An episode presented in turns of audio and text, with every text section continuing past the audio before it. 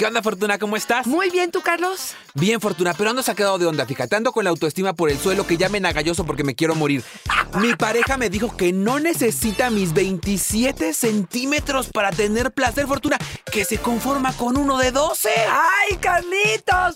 Yo tengo muchos años queriéndotelo decir, pero no me atrevía. Hoy vamos a hablar de estas ideas sexuales que de pronto crecimos con ellas y hoy, hoy nos damos cuenta que no es así y eso nos cambia vidas. ¡Comenzamos!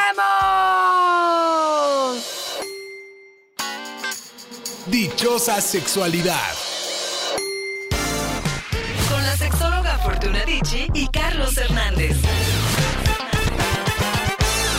Algo que les podemos garantizar para este episodio es que les va a dar un shock. Que un montón de las ideas que han procurado, que han mantenido, que han privilegiado, que han pasado de generación en generación y de amigos en amigos, hoy se les van a caer. Y aquí les va una pruebita, ¿eh? Andrea, me di cuenta que los penes gigantes solo lastiman, que no garantizan un buen encuentro sexual. Mi actual pareja mide 12 centímetros su, su, pene y hace maravillas, fortuna. Esta idea que nos hemos comprado de todos lados, que a los hombres se nos ha metido en la cabeza y que afecta mucho nuestra autoestima, ahora resulta que no es necesario. Pero no puedo entender por qué siguen promoviendo ese mito, gran mentira sexual. No, no nos las creen, sobre todo nosotros los terapeutas, los educadores. Sí. Se los decimos hasta el cansancio. Y de verdad, si sabemos que la mujer de alguna manera tiene 10, 11 o 12 centímetros, pero que además, esto ya hablando del tamaño de la vagina, pero además que su punto fuerte, su mayor sensibilidad, lo que va a provocar en la mayoría de los casos el orgasmo tiene que ver con el clítoris y este está fuera. ¿Para qué necesito 28 centímetros que se me restreguen en la garganta? No es cierto que llegue hasta la garganta, una expresión, pero que de alguna manera presione el cervix y que esto sea algo que para él pueda ser placentero en algún momento, pero para nosotros es más doloroso. Hay hombres que me dicen es que toco con algo que me pica dentro. Mujeres que tienen el DIU, por ejemplo, y que tienen ahí los hilitos colgando, efectivamente. Eso de lo más grande, de verdad, no es importante. Y sí creo que hombres y mujeres crecimos con la idea de que estos penes maravillosos nos van a garantizar un sexo maravilloso. Así es que tengan mucho cuidado con ellos. Yo quiero aprovechar este momento para decirte que no sé si ustedes, pero yo sí crecí con la idea, porque así me educaron en la escuela, y es decir, las relaciones sexuales son para procrear. Como son para procrear, mis papás solo tuvieron una relación en su vida. ¿Por qué? Porque tuvieron una sola hija. Y en el momento que te das cuenta que eso no es verdad, entra una sensación como de sorpresa, de sucio, de vergonzoso, de mentira, de decir, entonces, ¿para qué? Y cuando te dicen que esto es placentero, es así como, wow, como que la luz entra a tu, a tu cabeza y puedes convertir esto en algo asqueroso, cochino, morboso, sucio o en algo que dices, ah, espérame tantitito. Yo creo que esta es de las que tendríamos que empezar a cambiar en nuestro lenguaje, en la forma en la que educamos, en la forma en la que transmitimos esta información a estos niños, ¿no? Oye, Fortuna, me quedé pensando un poco en lo que nos decía Amadea. Me encantaría que nos dijeras, en promedio, ¿cuánto debe medir un pene si a nosotros nos agobia mucho ese tamaño para que cause placer? Digamos que si nos fuéramos solamente a la parte de la anatomía, ¿cuánto en promedio debería medir para que eso funcionara? Pues yo te diría que si hablamos del clítoris está afuera y pues afuera no necesitamos más que su pubis que roce okay. o la base de su pene. Y si hablamos de punto G o de próstata femenina o de glándulas parauretrales, se encuentran más o menos de 4 a 5 centímetros hacia adentro. Entonces, si tú me dices que hay un pene de 6, 7, que tiene una buena erección, que buscamos un buen ángulo, que lo que hacemos es que esto pudiera resultar placentero, si además él con su mano acaricia a lo mejor el clítoris, o ya sea que está metiendo dedo enano y, y está jugando con las cosas que para las mujeres es placenteras, no necesitamos uno mayor de 8 o 9 o 10 centímetros. Se habla del micropene entre 6 y 7 centímetros, que podría ser algo que consultes con el ginecólogo si es que tienes esas medidas. Fíjate, si pensáramos entre 8 y 10 centímetros, si te los junto. Oye, y nos quitas un peso encima a todos los hombres. De fortuna, China nos dice, saber que la virginidad no me define y que no es indispensable. Oye, Fortuna, fíjate, ahora que decías tú esta experiencia de haber vivido en un, en un entorno restrictivo donde había algunos valores, así entre comillas, como la virginidad, que regían nuestro proceder sexual, yo pienso mucho en una experiencia que yo tuve donde en algún momento en la escuela, yo estaba en segundo de primaria, que serán unos 8 o 10 años, y me dicen, oye, ¿sabes que tu mamá ya no es virgen? Fortuna. Yo me agarré a golpes con el niño que se atrevió a decir que mi mamá ya no era virgen. Y salí llorando y le dije, ¿ma verdad que tú todavía eres virgen? Porque eres buena. Fíjate. Imagínate, Fortuna, cómo metemos estas ideas en nosotros y cómo nos va limitando y cómo va cambiando nuestro accionar personal y social, ¿no? Fíjate, yo te voy a decir que también crecí con esa creencia y en el momento que dejo de ser virgen, entonces mi valía como mujer, como ser humano, decayó totalmente. Y entonces ya no me siento digna, ya no siento que soy alguien a quien se puede apreciar. Y de pronto queremos que esta mujer que tanto valoró esta parte de la virginidad goce de la experiencia, haga gozar al otro, disfrute y se divierta con ello. ¿Cómo le hago? Si a partir de este momento mi valía cayó al suelo. Y esto es algo que creo que tenemos que empezar a eh, cambiar. ¿Qué dijo tu mamá? Se rió mucho y me explico. Ok, perfecto, me encanta. No todas las mamás están abiertas a poder decir, híjole, este concepto es Y importante. lo que es explicar para nuestras, nuestras mamás, ¿no? Claro. Decir, ay, hijo, este, naciste tú y ahí perdí la virginidad. O sea, Exacto, no fue más. aparte. No fue más. Le metió otra cosa, pero bueno, yo creo que esto es importante.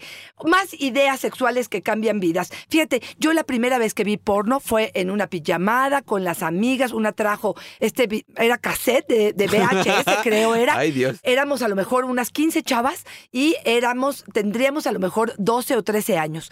Créeme que me impactó y créeme que lo que me hizo sentir era que estaba yo muy alejada de la posibilidad de poder tener esa experiencia. Me, me generó mucho morbo, porque sí, no podía despegar mis ojos de ahí. Yo me considero boyerista a partir de ese momento.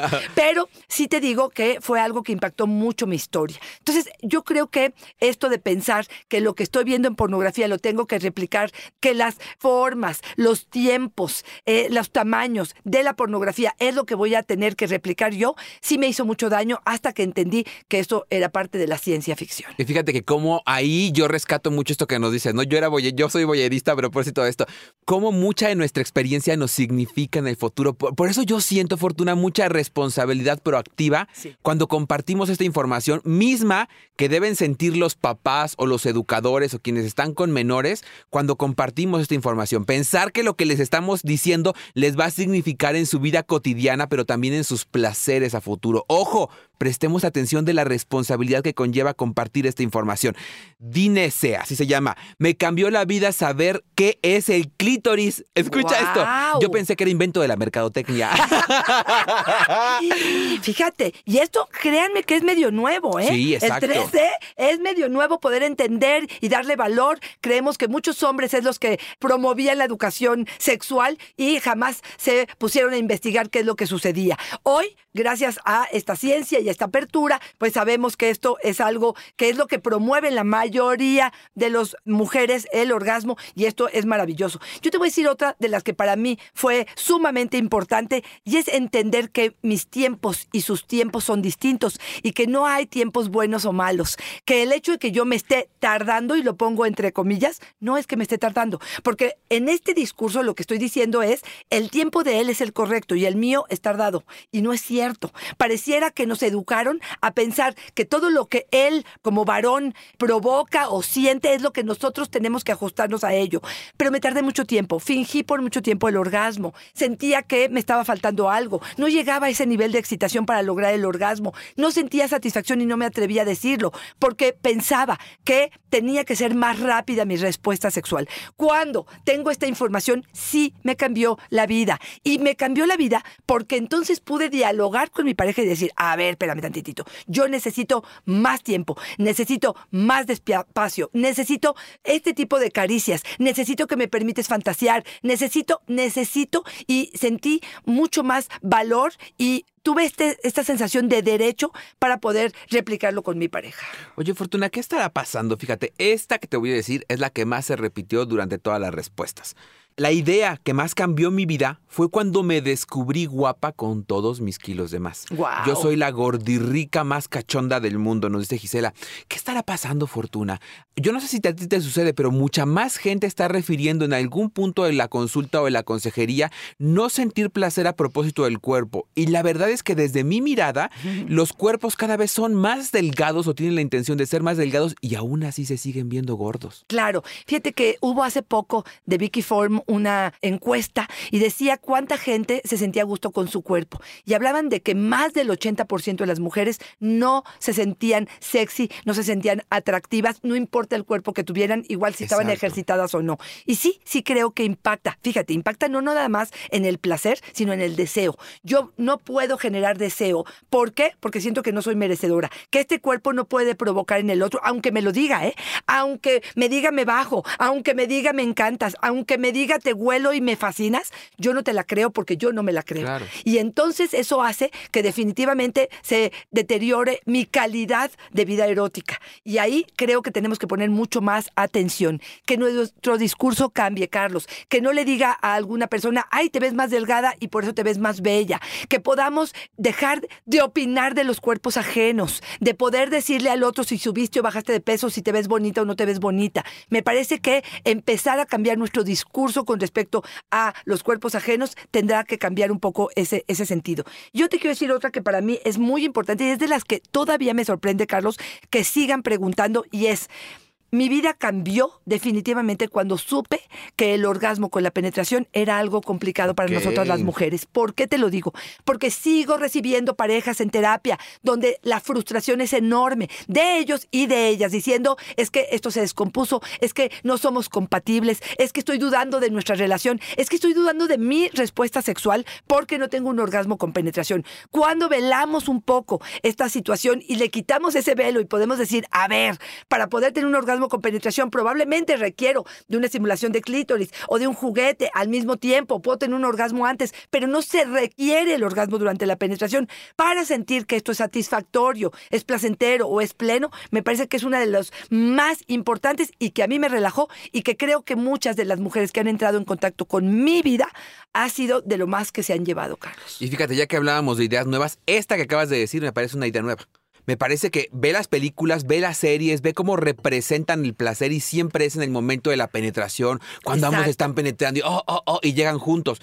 No hay esta representación de los placeres fuera de la penetración. Exacto. Tendríamos que estarlo significando Exacto. como una forma diversa de representar nuestros placeres. Y la segunda que pensaba era, Fortuna, por el amor de Jehová, de Cristo, de Darwin, de lo que ustedes quieran, dejemos de compararnos. Claro. Es placentero en función de quién, de quien te lo dijo cómo, de la penetración de quién. Eso, Fortuna, hagamos placeres a nuestra medida. Soledad, que el sexo no solo se disfruta con amor, que también se puede disfrutar sin amor. Y yo creo, Fortuna, que es una de las grandes ideas transgresoras que hoy, gracias en mucho a las nuevas tecnologías, nos podemos permitir. Totalmente de acuerdo. Este sexo casual, este sexo pasional, este encuentro con mi mejor amigo, esta situación donde puedo gozar de esta experiencia sin que ame al otro, sí probablemente tengo una especie de cariño o simplemente el alcohol del momento, pero en conciencia, dos adultos con consentimiento, podemos disfrutar de este encuentro. A veces dicen, bueno, no tengo el mejor orgasmo de mi vida, pero sí la mejor experiencia de mi vida. Puedo traducir lo que acabo de vivir de formas distintas y creo que por muchos años este amor romántico, ¿no? Nos metió esta idea de que si era con amor era válido, si era con amor entonces sí se vale y no importa que pierdas la virginidad, con, de todas maneras lo pongo entre comillas, pero definitivamente poder entender que se puede vivir experiencias maravillosas sin estar totalmente enamorado. Yo insisto en que en una relación sexual, aunque seamos desconocidos, sí hay compromiso. Hay compromiso de ética, de poder ser la mejor persona y la mejor versión para el otro, de ser respetuoso, pero eso no implica amor.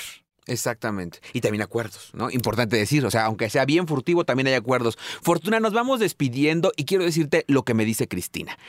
Me di cuenta que merezco una vida sexual con un hombre que respete las reacciones de mi cuerpo, que no me diga cosas feas por eyacular mucho o que entienda mi placer y lo respete. Yo he ofrecido lo mismo, pero ahora no me vinculo con alguien si no es bajo estos términos. Mira, suena bien chido lo que nos dice Cristina, pero yo no sé qué tan fácil está y cuántas herramientas tenemos para hacerlo, ¿no?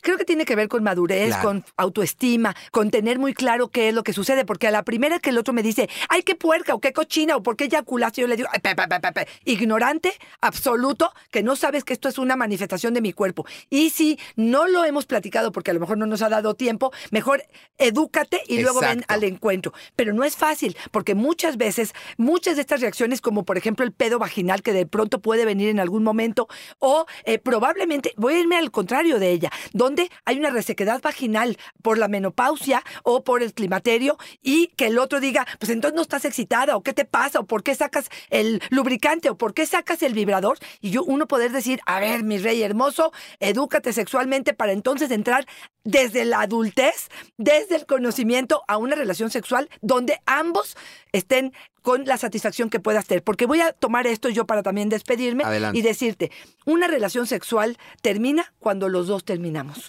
Y esta nos las vendieron pero hasta el cansancio, flojita y cooperando. No importa que tú no tengas orgasmo. Es que a las mujeres les cuesta mucho más trabajo. Es que el hombre es más rápido. Espérame tantito. Todas estas me las compro probablemente en el proceso de educarme. Pero una vez que yo estoy adentro, Carlos, a mí no me vengas. Yo puedo tener un orgasmo durante el encuentro sexual igual contigo, puedo tenerlo antes o podemos tenerlo después. Responsabilidad afectiva significaría que los dos estamos satisfechos con lo que estamos viviendo.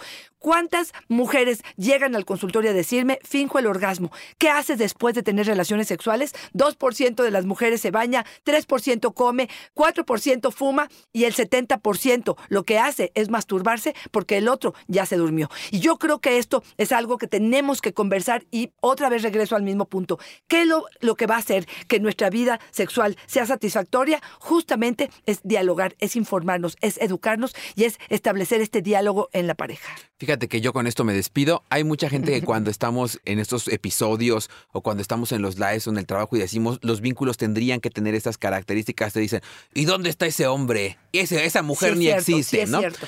Fortuna, ¿sabes qué pasa? Que cuando nos vamos dando cuenta que debe tener ciertas características, también caemos en cuenta de que nos hemos estado vinculando desde lo Exacto. primero que agarramos en el es, mundo. así es. Y nos damos cuenta que sí tendríamos que ser más selectivos para vincularnos con personas que estén en condiciones similares a lo que nosotros ofrecemos para estar en un vínculo que sea correspondido. Claro. Ojo. Sí, va a estar más complicado encontrar a alguien Claro. con estas ideas, claro que sí, pero te garantizo que cuando lo encuentres tendrás muchas más posibilidades de una vida sexual plena, satisfactoria. Fortuna, sí. ¿Dónde están? Pues los estamos nosotros procurando también, pero empezamos desde procurarlo nosotros para que entonces atraigamos esas mismas personas, ¿no? Totalmente, que vibres es en esa Exacto. sintonía para jalar esto.